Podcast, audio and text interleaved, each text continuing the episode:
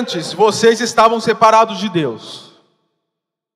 E na mente de vocês eram inimigos por causa do mau procedimento de vocês. Mas agora ele os reconciliou pelo corpo físico de Cristo mediante a morte, para apresentá-los diante dele santos, inculpáveis e livres de qualquer acusação, desde que continuem alicerçados e firmes na fé, sem se afastarem da esperança do Evangelho que vocês ouviram e que tem sido proclamado a todos que estão debaixo do céu. Esse é o evangelho do qual eu, Paulo, me tornei ministro. Esse texto que eu acabei de ler, que está em Colossenses capítulo 1, versículo 23 ao versículo versículo 21 ao versículo 23. E eu peço que você abra nesse texto bíblico nesse instante ele trata sobre um tema, ele tá, trata sobre um assunto, ele trata sobre um título, que tem sido a temática da nossa campanha de missões nacionais neste mês. Só Jesus salva. Só Jesus salva. É isso que nós entenderemos nesses versículos tanto nas linhas como nas entrelinhas deles, diante todo o contexto de Colossenses. Só Jesus Cristo salva. E já que eu falei de todo o contexto de Colossenses, antes de eu começar a abordar o tema propriamente dito, só Jesus salva, diante desse texto, eu gostaria de fazer uma breve consideração do contexto de Colossenses para os irmãos. Essa esse livro de Colossenses ele foi uma carta escrita, conforme registra o versículo 1 do capítulo 1, pelo apóstolo Paulo. E junto com ele estava Timóteo, o irmão Timóteo. Eles escreveram essa carta aos santos e fiéis em Cristo Jesus em Colossos. Em outras palavras, Paulo ele escreveu esta carta para a igreja que estava na cidade de Colossos. A cidade de Colossos ficava numa região chamada Vale do Lico. Eu acabei de falar para vocês do Itaubal, Breu e Flechal. Né? Essas três cidades bem próximas, essas três comunidades bem próximas. Pois bem, lá no Vale do Lico nós tínhamos Colossos, Hierápolis e Laodiceia. Três cidades também próximas que formavam um triângulo e que eram bem conhecidas. Esta região, nos dias de hoje, para os irmãos poderem situar aí geograficamente, fica lá no leste da Turquia. Quem plantou essa igreja lá em Colossos conforme nos indica versículo 7 de Colossenses, foi um irmão chamado Epáfras. Epáfras, provavelmente ele foi, foi um daqueles gentios que foram alcançados pela pregação de Paulo, conforme está registrado em Atos capítulo 19, versículo 10. E daí ele sai daquele momento que ele foi impactado por aquela mensagem e chega até Colossos com essa mensagem de Cristo Jesus e começa a distribuir essas mensagens pela cidade de Colossos. Então se forma uma igreja lá nessa cidade, conhecido como a igreja de Colossenses, como a igreja de Colossenses. Paulo, ele estava preso quando ele escreveu esta carta. Nós temos as quatro, as quatro cartas da prisão: Efésios, Filipenses, Colossenses e Filemão. E nós vemos lá no versículo 18 que Paulo fala assim: lembre-se das minhas algemas. Então, que nós temos uma indicação da prisão do apóstolo, provavelmente em Roma. Então, ele escreve essa carta, entrega esta carta na mão de Onésimo e de Tíquico, conforme mostra o capítulo 4, para que eles pudessem levar esta carta até a igreja de Colossos. E junto com esta carta tinha outras cartas que era para a igreja de Laodiceia e para a igreja de Herápolis, conforme indica o versículo 13 do capítulo 4. Mas, pastor, afinal, o que foi que incentivou Paulo a estar escrevendo a carta aos Colossenses? Pois bem, o, vers... o, capítulo 1, do versículo 3 até o versículo 14, nós vemos um interesse de Paulo pelos leitores. Chegou até Paulo boas notícias dos, dos crentes em Cristo Jesus que estavam na igreja de Colossos. Lá no versículo 6, por exemplo, fala que eles eram pessoas que estavam, estavam frutificando e crescendo no evangelho que aprenderam com Epáfras, como cooperador e fiel ministro de Cristo. E Paulo fala que vai continuar orando por esta igreja que eles continuem frutificando e crescendo neste conhecimento do Evangelho. Foi o que nós acabamos de fazer pelas igrejas lá das comunidades do Amapá, como também pela cidade de Ferreira Gomes, orando para que aquela missão continue crescendo, a fim de se tornar igreja. Paulo, então, ele coloca nessa posição agora de intercessor da igreja de Colossos. Porém, porém, não eram só notícias boas que chegavam a Paulo sobre o que ocorria na igreja de Colossos. Paulo também tomou conhecimento que estava havendo um movimento que estava trazendo falsas doutrinas para dentro dessa igreja. E no decorrer da mensagem eu vou falar para vocês quais eram essas falsas doutrinas. Então, este, esta, esta preocupação, ela alcança Paulo lá na prisão, e a partir de então ele escreve uma carta com um conteúdo complexo do ponto de vista da teologia. O capítulo, para você entender o que eu estou querendo dizer, o capítulo 4 e o capítulo 3 de Colossenses são aí capítulos extremamente práticos. Se você é o irmão que gosta mais dos assuntos práticos da fé cristã, ao ler o capítulo 3 e o capítulo 4 de Colossenses, você vai amar. Agora, se você é aquele irmão que gosta de ter uma mente mais analítica, que tem uma mente que gosta de aprender mais de doutrina, de teologia ou coisas semelhantes, aí você pode ficar com o capítulo 1 e com o capítulo 2. Essa é a divisão do livro de Colossenses. Capítulo 3 e capítulo 4, extremamente prático, aplicativo, com verbos no imperativo, né, professora, né? De ordem, de sugestão, de ideias e assim por diante.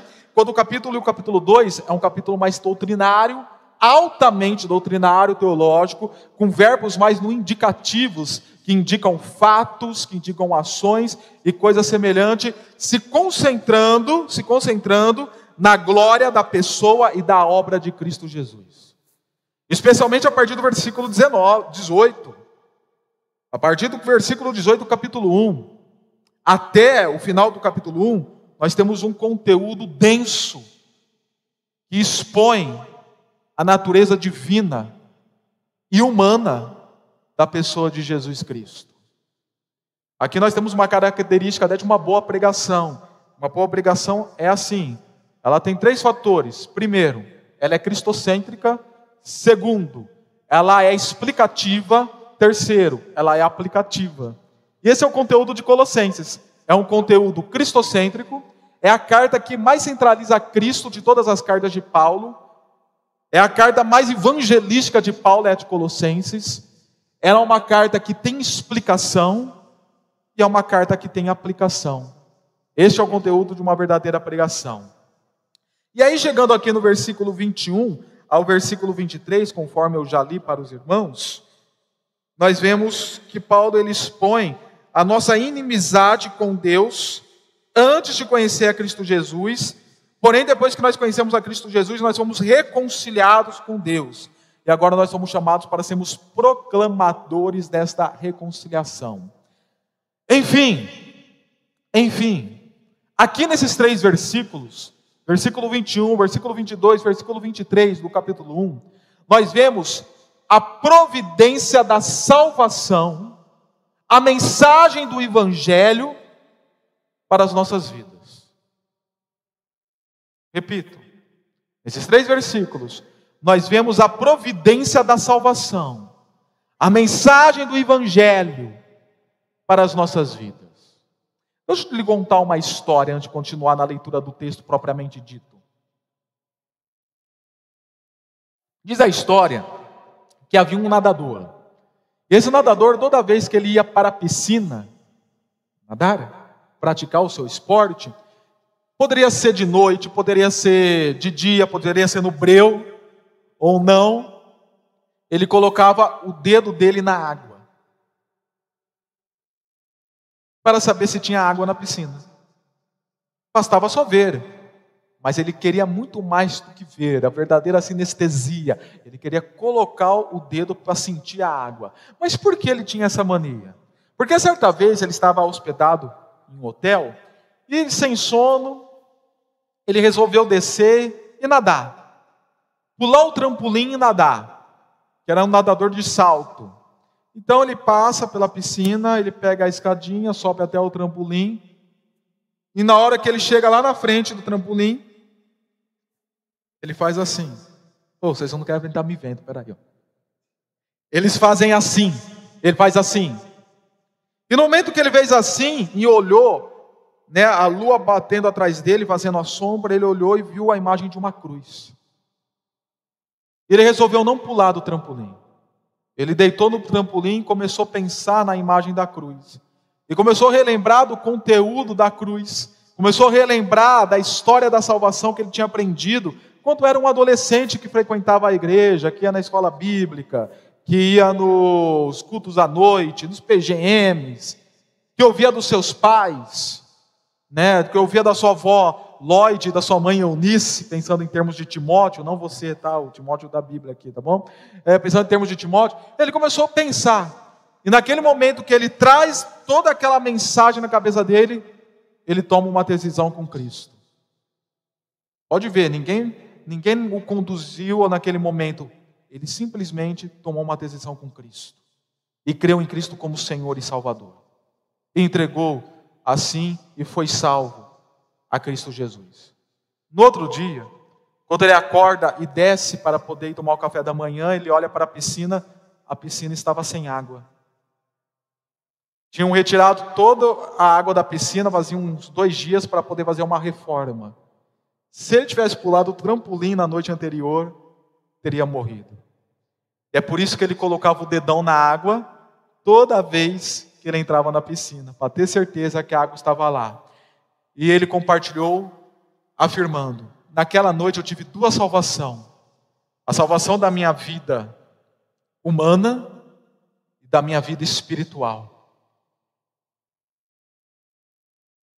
A mensagem da salvação, a providência da salvação, a mensagem do Evangelho, das boas novas, lembrando que o Evangelho significa isso, boas novas, que um dia foi dito a ele, foi falado a ele, veio à tona no momento correto e trouxe salvação para a vida daquele homem. Então é justamente disso que nós estamos falando hoje da providência da salvação, da mensagem das boas novas, do Evangelho em Cristo Jesus, de Deus, para a sua vida, para a minha vida, para as nossas vidas e para a vida dos outros que estão aí fora, necessitando ouvir destas boas novas. Mas, pastor, qual é a dinâmica desta mensagem? Qual é o conteúdo dela? Como é que ela é trabalhada? E quando nós olhamos para esse texto bíblico, nós vemos três estágios desta mensagem. O estágio da aversão, note isso. Toda vez que a mensagem do Evangelho é dita, é necessário falar para a pessoa que está ouvindo a mensagem do Evangelho que ela está em aversão ao Senhor, que ela está inimiga de Deus, que ela nasceu como natureza filha da ira, que ela está em rebelião, que ela é pecadora e necessita de salvação. E aí nós temos a segunda, o segundo estágio da mensagem do Evangelho: é a reconciliação em Cristo Jesus. E daí partimos para a terceira, para o terceiro estágio, que é o estágio da proclamação do Evangelho. Na, nós falamos que a linha mestra da Bíblia, a leitura da Bíblia, ela se dá em quatro unidades: criação, queda, redenção e glorificação. O mundo criado, o mundo caído, o mundo redimido e o mundo vindouro glorificado. São as grandes quatro partes históricas das Escrituras. E uma boa parte disso nós, estamos falando então nesta noite: aversão, reconciliação e proclamação. Vamos começar com o primeiro estágio? O primeiro estágio está lá no versículo 21. Olha o que diz o versículo 21, que é o estágio da aversão. Antes vocês estavam separados de Deus, e na mente de vocês, na mente de vocês, eram inimigos por causa do mau procedimento e alguns manuscritos falam pensamento. Então, por causa do mau procedimento e do mau pensamento de vocês. Note bem, o que Paulo está falando aqui, que nós estamos separados na nossa inteligência ao Senhor e também estamos em inimizade com nossos comportamentos e pensamentos aos, contra o Senhor, ele também fala essa verdade lá em Efésios 4:10. Volte algumas páginas da sua Bíblia e veja lá o versículo 10 do capítulo 4 de Efésios. Versículo 18, na verdade, não é 10, é 18. Ele diz a mesma coisa.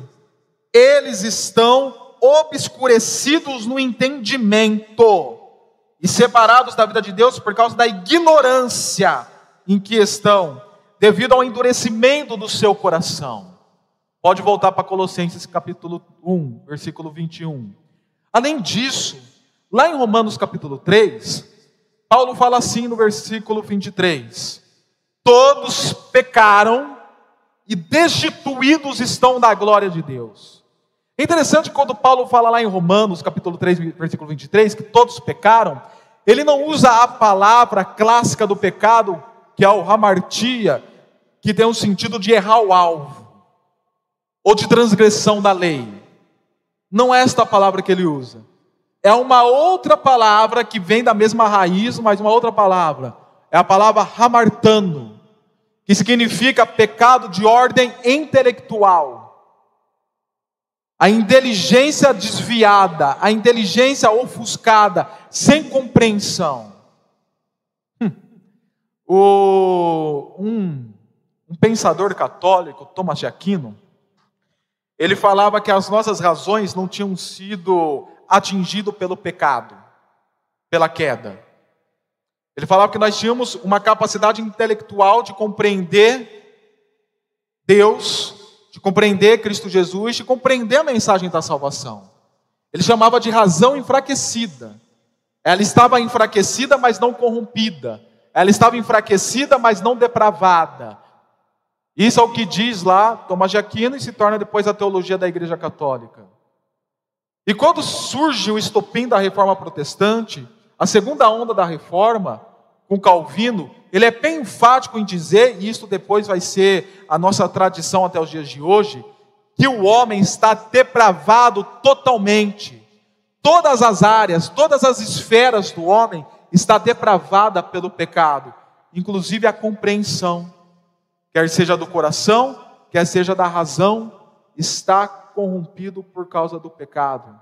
Então é devido a isto que nós olhamos para o capítulo 2 de 1 Coríntios, quando Paulo fala que o homem natural não pode compreender as verdades espirituais, porque sua mente está desorientada devido ao pecado.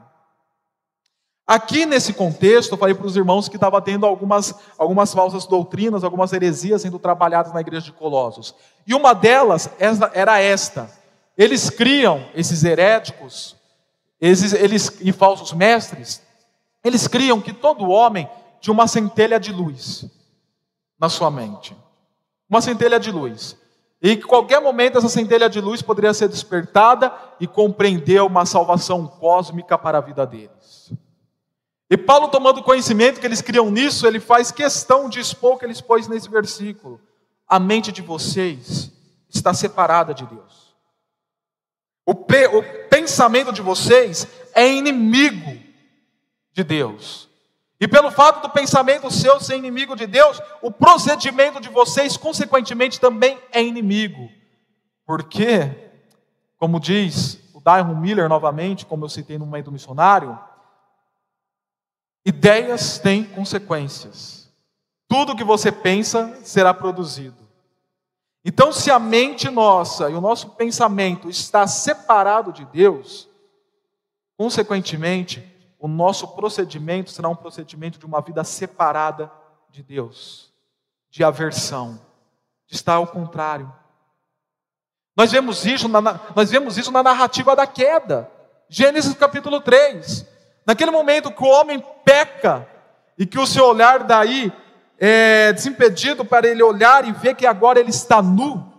Até então, a nudez dele não era preocupação nenhuma, quando vivia no estado da inocência. No, sobre o pacto das obras, capítulo 1 capítulo 2 de Gênesis. Não tinha problema nenhum. Mas daí entra a queda no mundo, capítulo 3. E a sua nudez agora tem problema. E ele olha para aquela nudez e com a sua compreensão em pecado, a partir de então, ele tenta resolver os problemas pelas próprias mãos.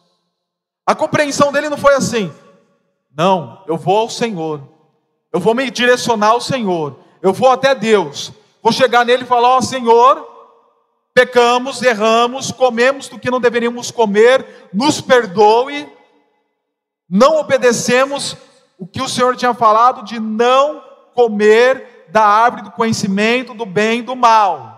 Pecamos. Foi isso que Adão fez? Não foi. Foi isso que Eva fez? Não foi. Porque a compreensão deles do buscar o que é correto na vida espiritual se corrompeu. E aí eles buscaram pelos próprios esforços algum tipo de solução para o problema. Pegaram folhas e cobriram sua nudez. Mas aquela não era a solução. Aquela não era a solução. E fugiram da presença de Deus, se esconderam nos arbustos. Olha a compreensão. Se Deus aparecer, eu vou fugir. Estava errado, novamente. Então, duas compreensões que levaram para duas atitudes erradas. Tentar pelos próprios esforços, pela própria inteligência, pela própria capacidade, cobrir, cobrir sua nudez e fugir de Deus. E a nudez deles só tinha uma maneira agora de ser coberta, que era pela morte de um animal, versículo 21 do capítulo 3 de Gênesis, e cobrir a nudez deles com a pele de um animal inocente, que já seria um apontamento para a redenção que há em Cristo Jesus. A compreensão está corrompida, está contrária à vontade de Deus. Não existe nenhum tipo de centelha de luz, não, tem, não existe nenhum tipo de razão enfraquecida, não existe, não existe nenhum tipo de inclinação que a sua cabeça possa ter para ser salvo. Nada. Vocês são inimigos de Deus. Nasceram em aversão ao Senhor. Sobre natureza já são filhos da ira, que precisam de redenção. Isso que a pessoa precisa compreender quando ela é confrontada com o Evangelho. Para! Essa maneira que você está pensando não está correto, está errado. Essa maneira que você está solucionando sua vida não é por aí. Não adianta você achar que fazendo isso, fazendo aquilo outro, fazendo aquilo outro vai te trazer satisfação, cura existencial, salvação, reconciliação com Deus. Não vai. Você não está compreendendo você está em aversão ao Senhor, seu pensamento não está alinhado com o Senhor, você precisa entender que você é um pecador, você precisa entender que você está como inimigo de Deus, separado da glória de Deus, separado da graça de Deus. Irmãos, ao expor o Evangelho para as pessoas, paremos de querer passar a mão no cabelinho delas e fazer carinho. Elas precisam ser confrontadas para reconhecerem o estado do pecado que elas estão. E serem curadas.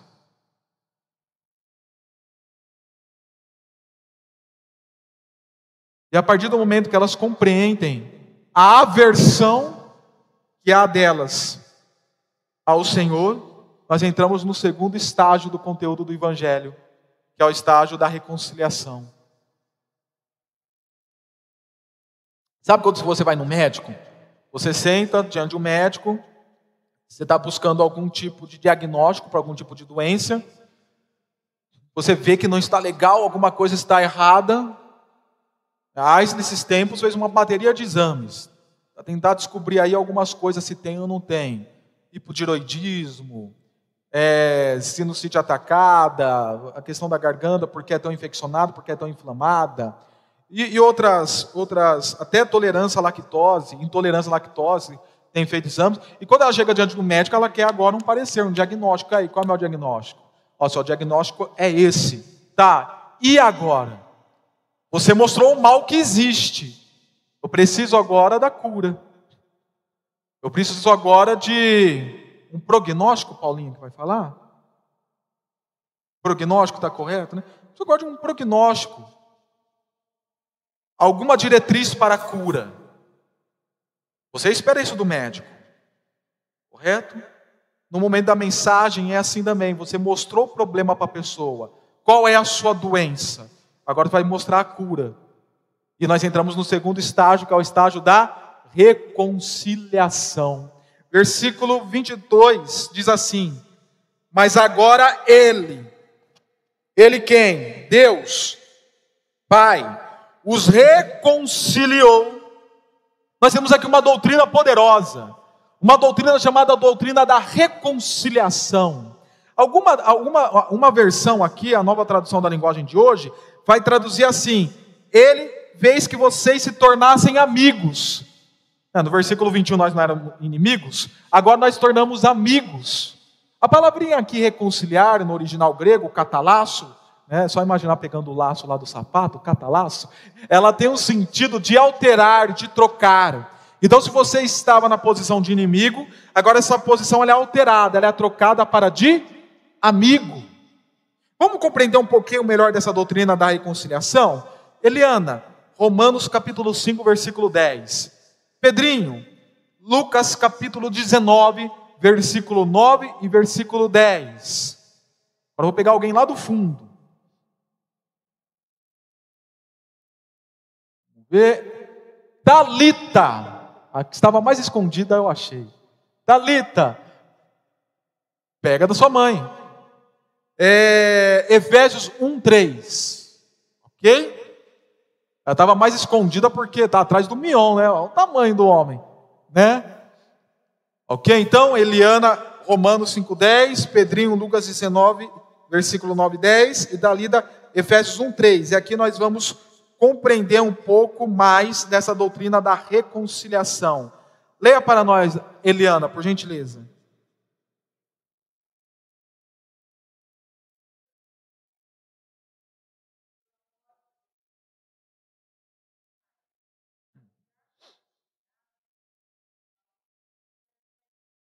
Olha que bênção. Inimigos, agora vamos reconciliados. E, e a partir disso nós temos uma certeza. Muito mais seremos salvos por sua vida. Olha a garantia. A garantia aqui é o seguinte: você está reconciliado, você está salvo. Essa salvação ela não se perde mais. Ela é eterna. É a certeza que Paulo nos dá aqui. A eternidade com Cristo Jesus. Pedrinho, Lucas 19, versículo 9 e 10.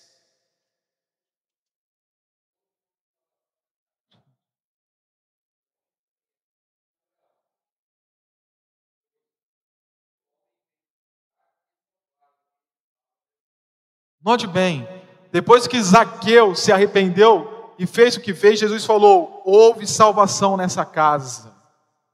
E o filho do homem, que no caso era Cristo Jesus, veio salvar o que estava perdido, o que era inimigo, a este mesmo eu vim torná-lo amigo, salvar a vida deste. Reconciliação. E agora a Dalida vai ler Efésios capítulo 1, versículo 3, por gentileza.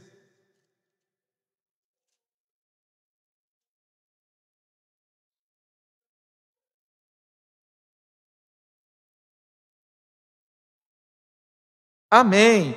Veja bem, fala que Deus Pai, Ele nos abençoou em Cristo Jesus com todas as bênçãos espirituais. Por que eu quis agora destacar esse texto?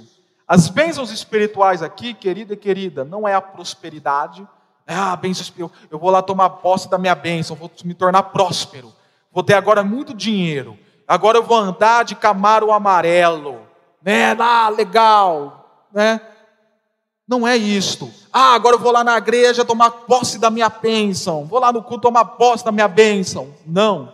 As bênçãos espirituais aqui proporcionadas por Deus em Cristo Jesus nas regiões celestiais são justamente as bênçãos da salvação. Quando você crê em Cristo Jesus como Senhor, você recebe, sabe que bênção? Justificação. Agora você se torna justo diante de Deus em Cristo Jesus. Adoção, agora você se torna filho de Deus. Habitação, agora o Espírito Santo estará em você, habitando em você e te selando. Glorificação, agora você tem a garantia que um dia estará na eternidade com o Senhor. Reconciliação, é uma bênção espiritual. De inimigo se torna amigo de Cristo Jesus. Isso é bênção. Quer tomar posse da bênção? Tome posse dessa bênção, das bênçãos da salvação, conforme ditas. Aí voltamos lá para Colossenses capítulo 1, versículo 22, e continuamos a leitura do versículo que diz: Vos reconciliou pelo corpo físico de Cristo. Eu quero que você note isso também junto comigo. Para o, os leitores aqui de Colossenses, tinha uma segunda heresia que estava permeando a cidade de Colossos. Qual era a segunda heresia? Eles acreditavam que a matéria era má. A matéria era má. E pelo fato da matéria ser má, tudo que era material não era bom. Tudo. Então, o corpo, carne, osso, sangue, artérias, veias, cabelo, enfim, o corpo humano não é bom, é mal. Ele faz parte da esfera do mal. Desta maneira, Deus não tem nenhum tipo de relacionamento com o corpo. A partir dessa, dessa heresia, eles tomavam duas atitudes. Vocês tinham aqueles que eram os libertinos, uma vez que Deus não tem nenhum tipo de relacionamento e preocupação com o corpo, o corpo é mal por si mesmo, então podemos nos entregar à orgia, à bebedice, à vida promíscua e assim por diante. É por isso que lá no capítulo 3, do versículo 1 até o versículo 10, por exemplo, Paulo faz uma convocação para a vida de santidade, porque eles estavam vivendo de qualquer maneira com seus corpos materiais. E Paulo mostra a necessidade da santidade de vida. Mas e tinha um outro grupo, que era o grupo dos rigorosos, que era o grupo dos judeus. Esse grupo dos judeus rigorosos era assim: justamente pelo fato do corpo ser mal, nós precisamos ter um rigor tamanho tal para ver se nós podemos de alguma maneira purificar esse negócio. Então é por isso que Paulo escreve que escreve no capítulo 2, a partir do versículo 13 adiante, mostrando que essa, esse rigor, essa lei toda do judaísmo não estava mais em vigor e não tinha mais necessidade sobre o povo de Deus.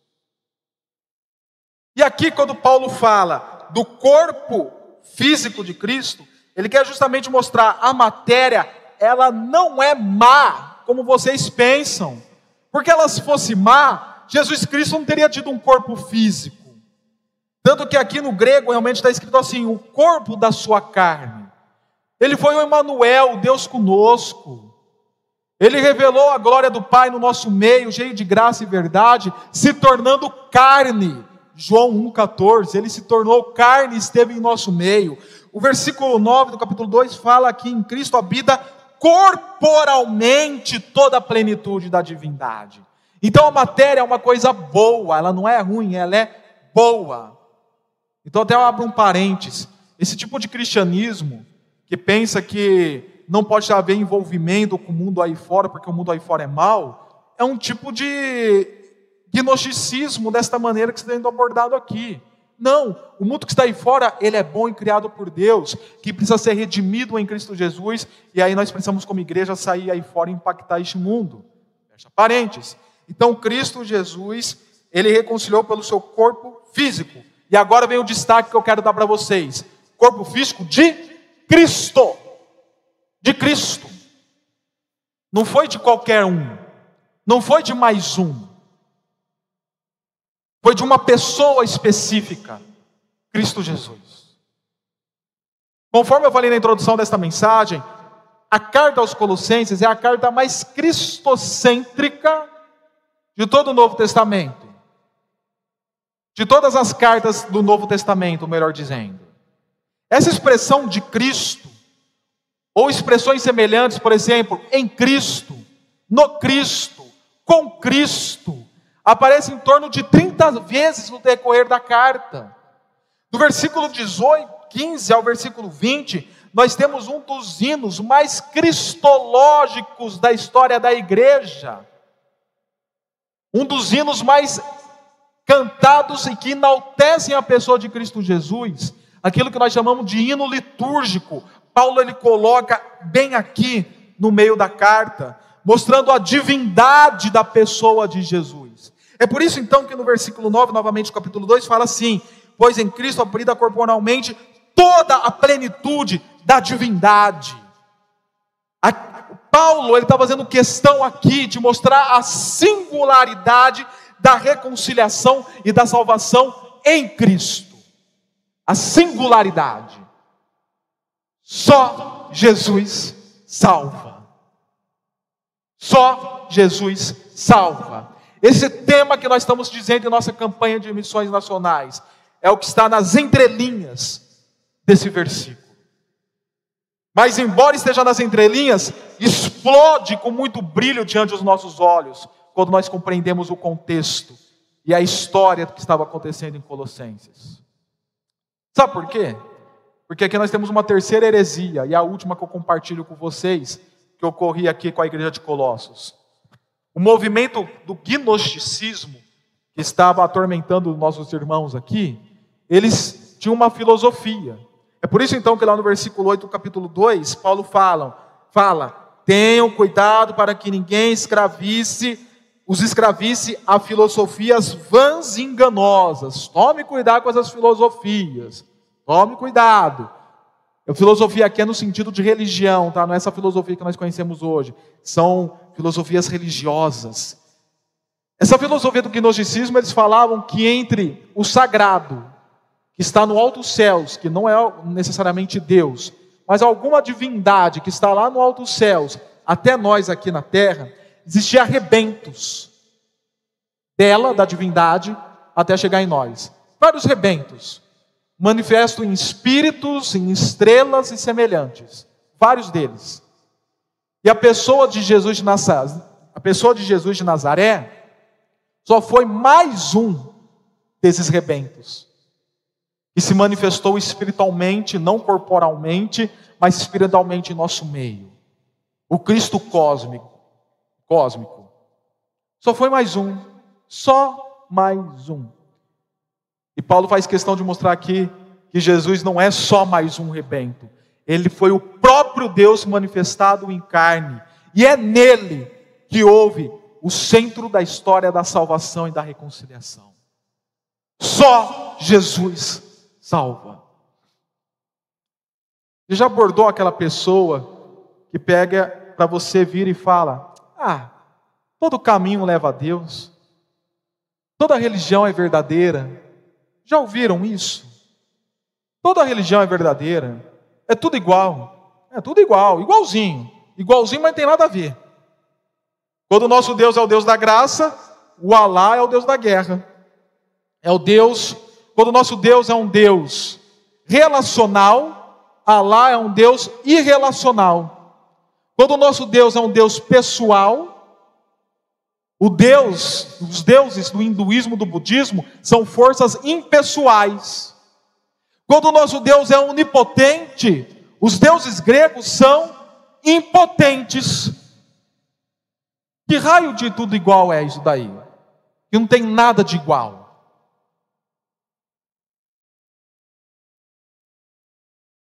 Todos os caminhos não levam a Deus a exceto se está levando para o dia do julgamento. Aí sim, todos os caminhos estão nos levando para o dia do julgamento para ver Deus. Uns para o trono branco, que vão ser condenados para a eternidade, e outros para o tribunal de Cristo, que serão salvos e redimidos para a eternidade. E estes só através de Cristo, que é o caminho, olha o artigo definido aqui: o caminho, a verdade e a vida.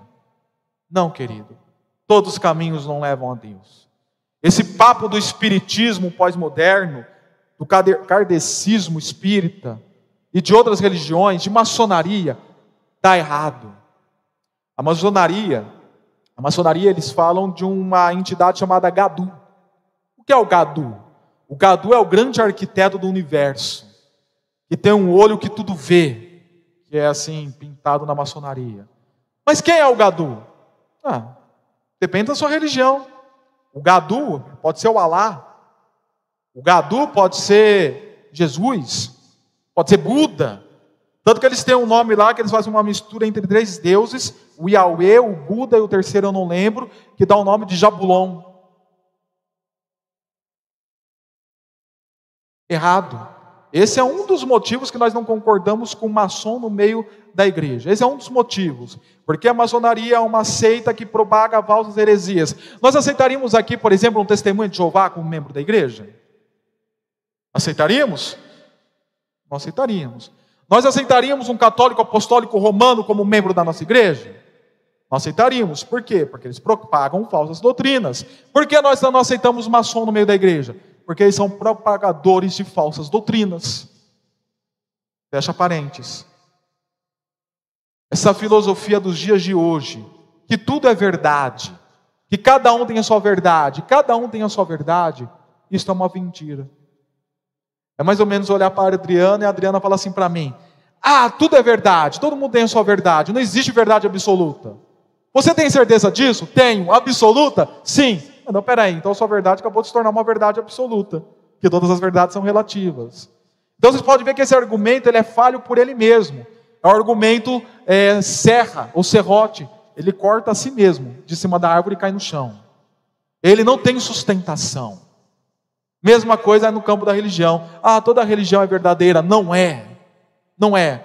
Porque se toda religião é verdadeira e o cristianismo requer exclusividade, ele deixa de ser verdadeiro. Pensa, pensa bem. Toda religião é verdadeira, ok. Toda religião é verdadeira? É. Mas o cristianismo fala que as outras religiões são mentirosas, só ele é verdadeiro. E aí, ele é verdadeiro? E agora? Como fica a situação? Como nós lidamos com esse problema? Como nós estamos com essa aporia? É um problema sem solução, aporia para os gregos. Como nós lidamos com essa aporia? Nós lidamos com o seguinte: o evangelho é o único, é realmente o único discurso, o único conteúdo religioso que nos concede salvação. Só em Cristo há salvação, mais em nenhum outro meio. Pare de pensar nisso que todas as religiões levam a Deus, que todas as religiões salvam. Salvam. Para de pensar nisso. Porque você está pensando isso para sua condenação. O cristianismo, o evangelho, ele é exclusivo. E essa exclusividade está na pessoa de Cristo Jesus, como Deus e homem plenamente. E aí continua o texto bíblico falando: nos reconciliou mediante a morte para apresentá-los diante dele, santos, inculpáveis e livres de qualquer acusação.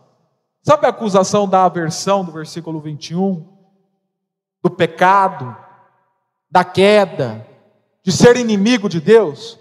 Você está livre dessa acusação agora que está reconciliado em Cristo Jesus.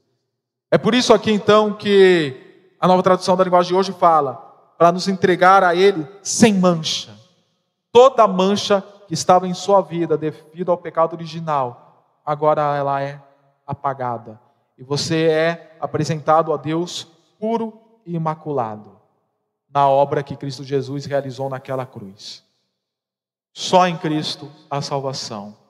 Só Ele morreu, só Ele derramou seu sangue, só Ele ressurgiu ao terceiro dia e vive está. Somente no túmulo dele não existe nenhum cadáver mais. Só Ele, mais ninguém. Só em Cristo posso confiar. É a minha luz e minha canção. Foi isso que nós cantamos no início deste culto. E é que nisto cremos. É o versículo 22 continua. Desde que continuem alicerçados e firmes na fé. Pastor, esse desde que continue alicerçados e firmes na fé, significa que a salvação pode se perder? Não. Significa que as obras salvam?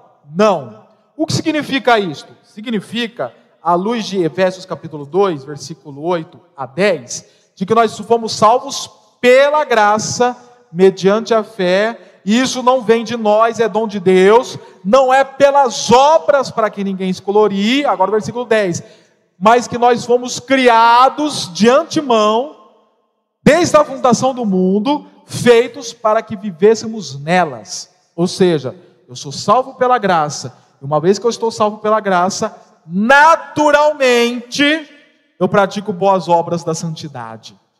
Eu fui criado, predestinado, eleito antes da fundação do mundo para que assim fosse. Efésios capítulo 1, do versículo 3 adiante, para andar em santidade. Então eu sou salvo pela graça, versículo 22, mas vivo nas boas obras como autenticação dessa salvação. Versículo 23. E aí continua: sem se afastarem da esperança do evangelho das boas novas que vocês ouviram e que tem sido proclamado a todos que estão debaixo do céu.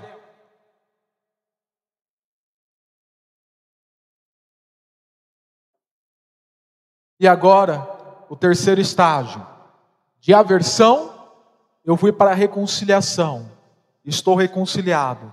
E agora eu tenho o terceiro, o terceiro estágio como uma pessoa reconciliada. O estágio da proclamação. Do falar desse evangelho a outros. Olha o que diz o final do versículo. Esse evangelho do qual eu, Paulo, me tornei ministro. Manuscritos mais antigos acrescentam mensageiro e apóstolo. Me tornei ministro, mensageiro, aquele que espalha a mensagem, e apóstolo, aquele que é enviado para falar das boas novas. É como ele se identificou no versículo 1, Paulo, apóstolo de Cristo Jesus. Vamos lá. Agora nós vamos falar em línguas aqui. Sabe por quê? Nós vamos ler esse verso novamente. Eu vou ler e você vai repetir. E na hora que eu falar Paulo, vocês vão repetir com o seu nome. É o seu nome que você vai falar e não é Paulo. Esse é o evangelho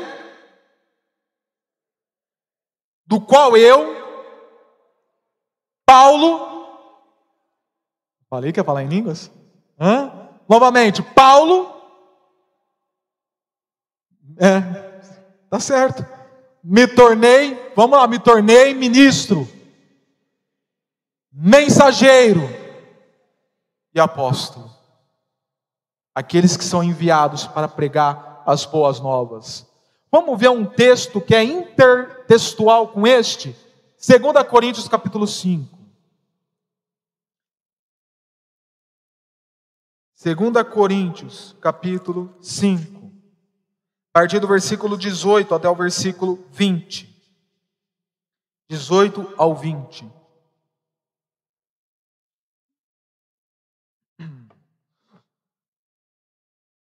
Tudo isso provém de Deus, que nos reconciliou consigo mesmo por meio de Cristo e nos deu o quê? O ministério da reconciliação. Olha, você foi reconciliado e agora você tem esse ministério para exercer de promover a reconciliação, de pregar a mensagem da reconciliação. Hoje aqui você teve praticamente uma aula de como expor o evangelho e a mensagem da reconciliação para os outros. A partir de hoje você não pode mais falar: "Ah, pastor, eu não sei como abordar o evangelho para as pessoas". A partir de hoje você sabe. A partir de hoje você tem conteúdo para isto. E aí continua o versículo 19. Ou seja, que Deus, aqui nós temos agora a definição desse ministério da reconciliação. Que Deus em Cristo estava reconciliando consigo o mundo. Note bem aqui, eu quero abrir outro parênteses. Cristo Jesus morreu na cruz não só para reconciliar a sua vida com Deus. Ele morreu na cruz para reconciliar toda a realidade criada que sofre com os efeitos da queda com Deus.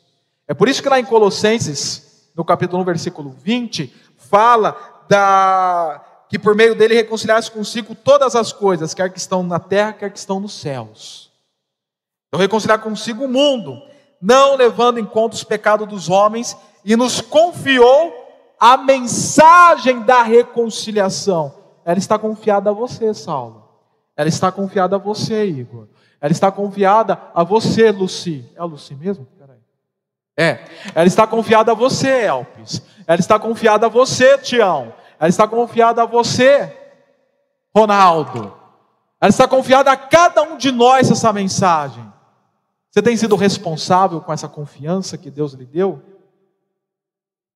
Tem sido responsável com esse conteúdo? Mas conteúdo aqui, a maneira de ser responsável com ele é diferente. Não é guardar, é distribuir. Geralmente nós somos responsáveis com as coisas guardando, né? Talvez é por isso que eu acho que muitos cristãos não pregam, né? Não, vou guardar aqui que eu sou responsável por essa mensagem. Não, a responsabilidade dela é diferente, é na distribuição. Aí continua. Portanto, somos embaixadores de Cristo, como se Deus estivesse fazendo o seu apelo por nosso intermédio. Uau! Olha o que Paulo fala. Olha a comparação que Paulo faz. É como se Deus estivesse fazendo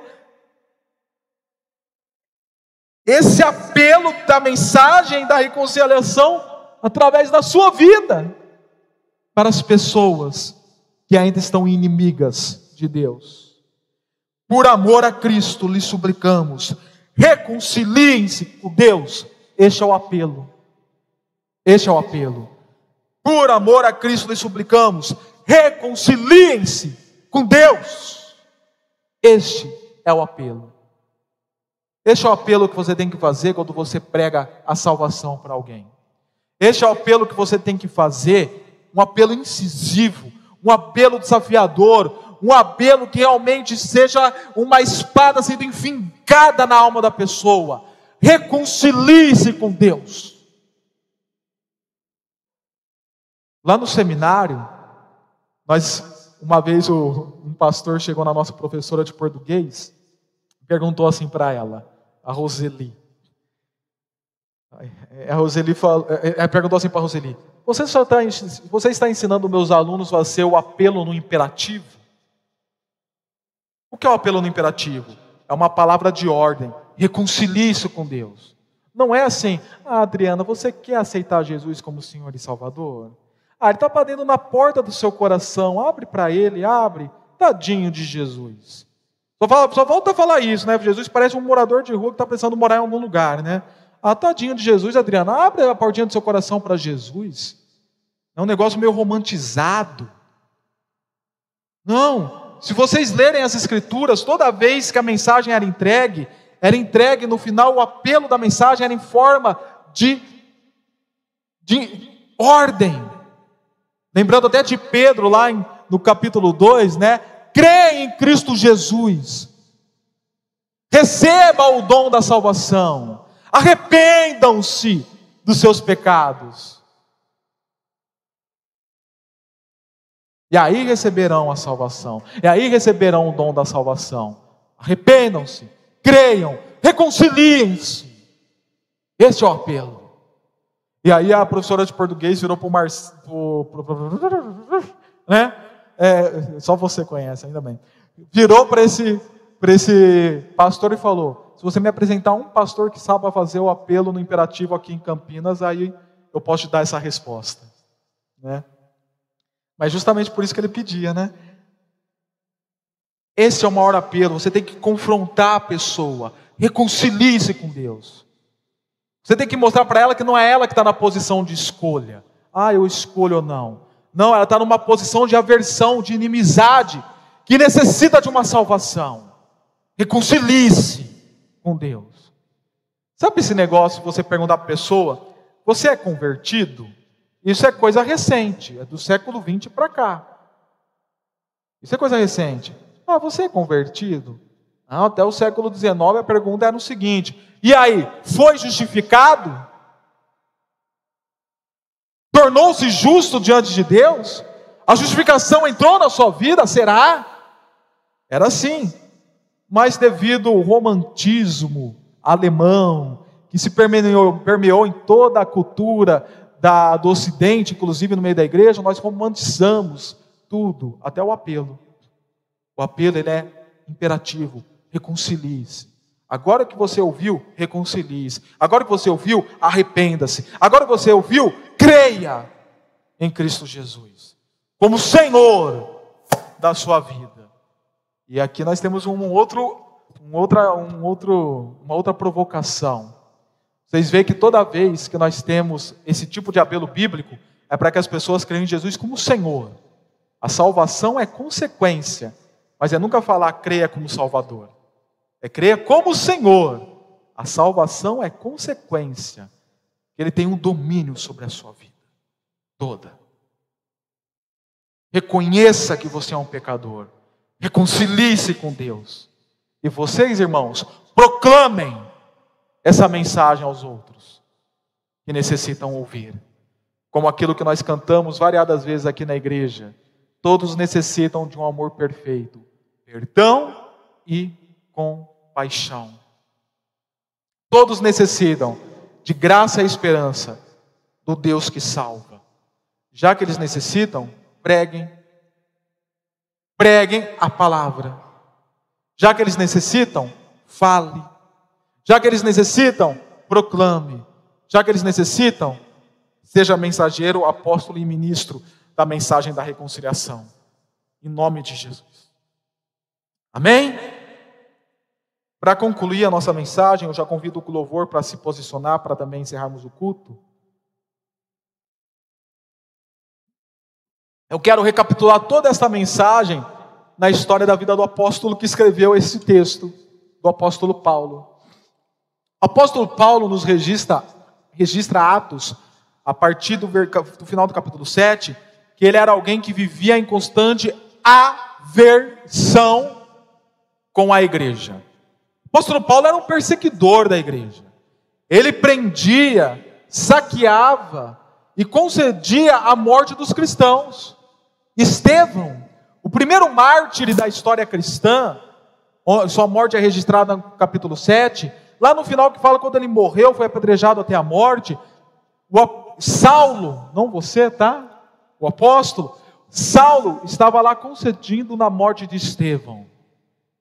E um dia ele pediu autorização para os sacerdotes para ir até Damasco, a fim de prender, saquear, torturar e até ver a morte de alguns cristãos. Da seita que eles chamavam a seita do caminho. E o capítulo 9 registra que no meio do caminho de Damasco, uma luz apareceu ao, a Saulo. E ele cai ao chão, perde sua visão e lá ele tem uma ministração diretamente de Cristo Jesus. Saulo, Saulo, por que me persegues? Hã? Uhum. Saulo, Saulo, por que me persegues? Você está perseguindo a igreja, está perseguindo a minha pessoa. Olha outro parênteses para se abrir aqui, hein? Tome cuidado quando você persegue a igreja de Cristo Jesus. Você está perseguindo a minha pessoa. E naquele momento, Saulo, ele é impactado com aquela mensagem e se torna salvo. Da aversão, ele entrou no estado de reconciliação com Cristo Jesus. E quando nós lemos o resto de Atos dos Apóstolos, nós vemos que de todos os apóstolos, ele se tornou o apóstolo que mais proclamou a mensagem. Tanto que o, o final do, cap, do, do livro de Atos, capítulo 28, Diz assim, lá no versículo 31, melhor a partir do versículo 30. Por dois anos inteiros, Paulo permaneceu na casa que havia alugado, onde era a prisão dele, na verdade, tá? Lá em Roma. E recebia a todos os que iam vê-lo. Pregava o reino de Deus e ensinava a respeito do Senhor Jesus Cristo. Note bem, o verbo, a inclinação do verbo aqui não é pregou o reino e ensinou a respeito, que é o pretérito perfeito, um ato único. Aqui o verbo está no pretérito imperfeito, que era um ato passado, mas em continuidade. Pregava, era constante o reino de Deus. Ensinava, era constante a respeito do Senhor Jesus Cristo, abertamente, sem impedimento. De aversão em reconciliação, de reconciliação em proclamação o Evangelho. Esta é a mensagem do Evangelho, portanto, para aqueles que estão lá fora, aversão e reconciliação, e para nós que aqui estamos, aversão, reconciliação e agora proclamação em nome de Jesus. Amém? Amém. Senhor, possamos sair daqui fortalecidos, ministrados, impactados, alimentados e prontos, como embaixadores do reino, e mensageiros da reconciliação em Cristo Jesus. Nos dê ousadia, nos dê intrepidez, nos dê oportunidades, nos dê saber e graça, e poder do Seu Santo Espírito, para testemunharmos do Evangelho da salvação, e não nos envergonharmos desse Evangelho em nenhum momento, sabemos que Ele é salvação para todo aquele que crê, revelando a justiça de Deus, que do princípio ao fim é pela fé, conforme Paulo nos mostra em Romanos capítulo 1, versículos 16 e 17, centralizando todo momento o nome de Jesus Cristo, tendo a ousadia de falarmos conforme está registrado em Atos capítulo 4, versículo 12, no discurso do apóstolo Pedro. Não há salvação em nenhum outro, pois debaixo do céu não há nenhum outro nome dado aos homens pelo qual devamos ser salvos, que é o nome de Jesus. O nome de Jesus e que a graça salvadora do nosso Senhor Jesus Cristo, que o amor de Deus o Pai, e que a comunhão do Espírito Santo de Deus esteja sobre todos que aqui estão, sobre toda a igreja do Senhor espalhada pela face da terra, desde agora como para todo sempre, em nome de Jesus. Amém.